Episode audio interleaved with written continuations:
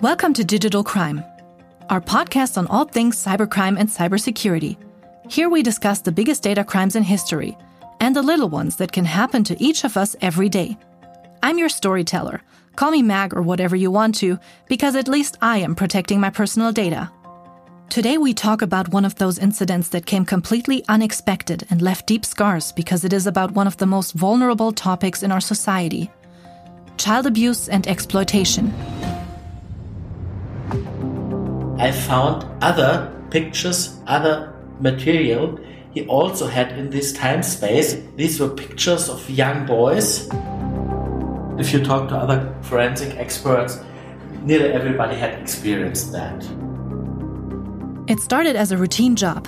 A computer reported a security error, which led to a security team coming to investigate the error and secure the computer.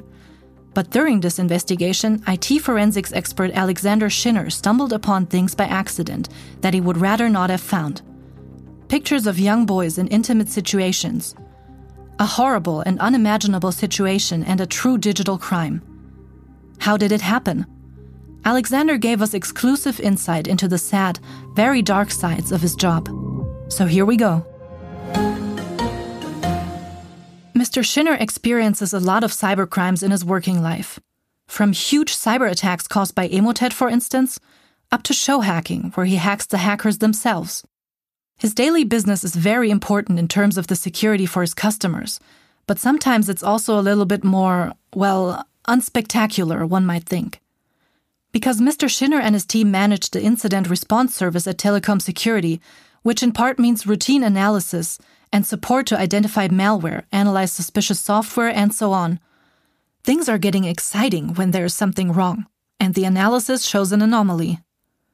So, this is what happens, in general and on the day in question. The antivirus is noticing him about something, or there's some strange behavior on a server or laptop.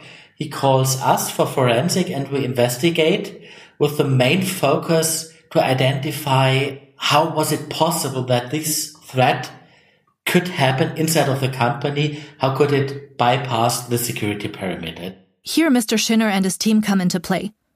Their task is to find the reason for the anomaly and make the computer and the network safe again. First, you turn up surprisingly at the employee. So the admin comes to the office, says, okay, I need this computer and we'll take it and we'll collect it. I know this sounds quite impolite, quite threatening. Wait, they come with no warning and just take the computer? Sounds quite impolite, indeed. Just imagine. Unsuspectingly, you sit in front of your computer at work, writing an email, and suddenly it is taken away from you. One feels suspicious just by being treated like this, right? But of course, this procedure has a very good reason. We have to do it in a way that we can later present the things in court. It's just a basic principle of forensic don't destroy your evidence. Be able to present it in court. Be able to show that no evidence was tampered with, nothing was changed, and so on. The basic principles of forensic make sense. So they come by unannounced, because Mr. Schinner and his team experienced it quite often that if employees know their computer will be collected and examined, they start feeling bad even if they didn't do anything. It's always the computer that is suspicious, but as an affected employee, it's difficult to distinguish, so they get nervous and. The employee will clean the computer, and by doing this, he will destroy a lot of evidence. Not the evidence against him as employee, but the information which will show to me what had happened before. So this makes the forensic investigation much more difficult and we want to try to avoid that. It's like a crime that happens in real life and not the cyberspace. Every clue must be preserved for the investigation, and in order to find the murderer, the criminal, or, in our case, the hacker or the malicious software. So, this also happened in today's digital crime story. Nobody ever had a mistrust against the employee. It was the hardware, the computer, that got suspicious. So, the company had some indicators that the computer was, well, under attack had malicious software on it, was communicating with the command control center, something like that. And so we collected the computer. And the routine analysis started with step one. This begins by making a forensically sound copy of the laptop, meaning we make a copy of the hard disk uh, using technical equipment which ensures that not a single bit of the original disk get changed. This is important to have real evidence in court in the end. Everything Mr. Schinner finds on the laptop must stay untouched to prove where the error lies and who the hackers were. Then he continues with the step two. And the next step is you do some kind of analysis on the system. So undeleting documents, you're extracting information from internal databases of the operation system, of the email client, the information on the web browser, for example, which sites the user uh, logged on or visited, and so on. The motivation is quite simple. We know that there something had happened. The computer had started to talk to some command control center, and from that we know date and time. And now we must identify the real reason if you have date and time and want to find the real reason, it's, it's quite simple. Putting everything that had happened on the computer into an order and a timeline makes it possible to find the exact moment when the security hole occurred. And then you often see a very typical pattern. Let's say 9 o'clock and 5 minutes in the morning, the command control center, the malicious stuff has happened. 9 o'clock in the morning, 4 minutes, some funny executable gets downloaded from the internet. Nine o'clock in the morning, three minutes. You see someone was reading an email using his web client from an external web provider and was clicking on some links in these email. Well, typical pattern. He was using his email to read something. He failed for some phishing, scamming, whatsoever emails, ransomware, clicked on the link, downloaded it, got executed. And then we can identify the malware. We can try to understand why the security parameter couldn't block it. We can suggest improvements. But this time it was different.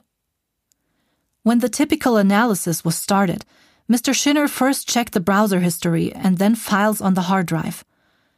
There he found material that, well, he told us pretty clear. But this computer contained a lot of access around this typical timestamp with very, very, very explicit material. So he was visiting a lot of websites on the internet containing really hardcore pornography, all kind of stuff, very extreme stuff. It's okay. I'm not here to judge someone for his sexuality, but the problem started when I looked through these documents I found other pictures, other material he also had in this time space. And these were pictures I was not, well, I started to think to myself, is this okay? These were pictures of young boys. Obviously, the owner of the computer was some kind of coach in some sports club and he was obviously coaching these boys. And we had a lot of pictures from those boys executing their sport, whatever sport this is. We had pictures from the boys in the locker room, so dressing and undressing, and we had some pictures of the boys while they were naked in the shower. This is when the story got really bad. It's not unusual to find things on a working computer that don't belong there. Whether it's a browser history full of newspaper websites or YouTube videos that suggest that the employee didn't work that much, or whether it's porn, as long as it is legal, who are we to judge? But in this special case, the material that the IT forensics found showed young children partly naked and in intimate situations. And in Germany, it is strictly forbidden to own material about child exploitation. There was no sexual intercourse shown in the pictures, which would have opened the door to even darker spaces in our society. Nevertheless, the material was extremely sensitive and problematic, and the forensics expert first had to make a decision due to the unexpected turnaround. So if I bring this information, this stuff to police or uh, the state attorney after talking to the customer, if this is not illegal, if it's on the good side of the border, I might ruin someone's life because whenever in your life you became the suspect of a crime correlated to child exploitation, even if it's proven that you're not guilty, you will never ever be happy again in your life because everybody in your company, in your private life, you will be the suspect. It's bad behavior, typical behavior for human beings. The initial problem, the security hole on the computer, had to wait for now. A forensics expert may come across such evidence at first glance, but an assessment of the situation must be made elsewhere. Of course, he can also help to secure evidence in this case, even if the case is no longer the one for which he was originally called. But how do you deal with the client without offending them? It took quite some time, and after a lot of calls with colleagues, the customer, the police, and after a lot of sleepless nights, there was a detailed investigation and the case was brought to a judge so that it was not the IT forensics job anymore. When it comes to child exploitation or the harm of children, these cases are horrible and almost unbearable. And to suddenly be in the middle of these happenings certainly is a huge challenge. And one hardly dares to imagine that such things happen more often. So we ask Mr. Schinner, do they? I'm very happy that this does not happen very often to me. On the other side, if you talk to other forensic experts, nearly everybody had experienced that. I guess the motivation is from these people, they don't want to keep the stuff at home because the wife, the husband might see that, so they keep it in the neutral area of work computer. So even for the things you never wish to happen, there is a plan on how to proceed in the worst case. So the best you can do if you have suspicion that something is on the system according to the stuff, you bring it to the police. They are, based on the law, the only one who can do a deep investigation. I will and my colleagues will always stop a forensic investigation whenever this stuff appears because we are not allowed to have these pictures. And investigating the computer means we have those pictures.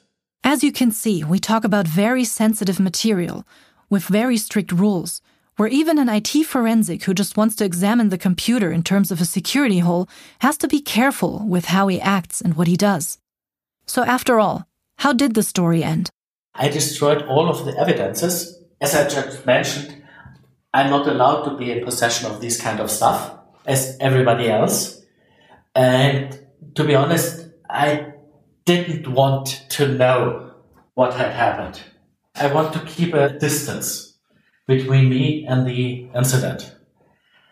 Of course, I've never heard something about this stuff in newspapers, so it was not one of the big disgusting cases.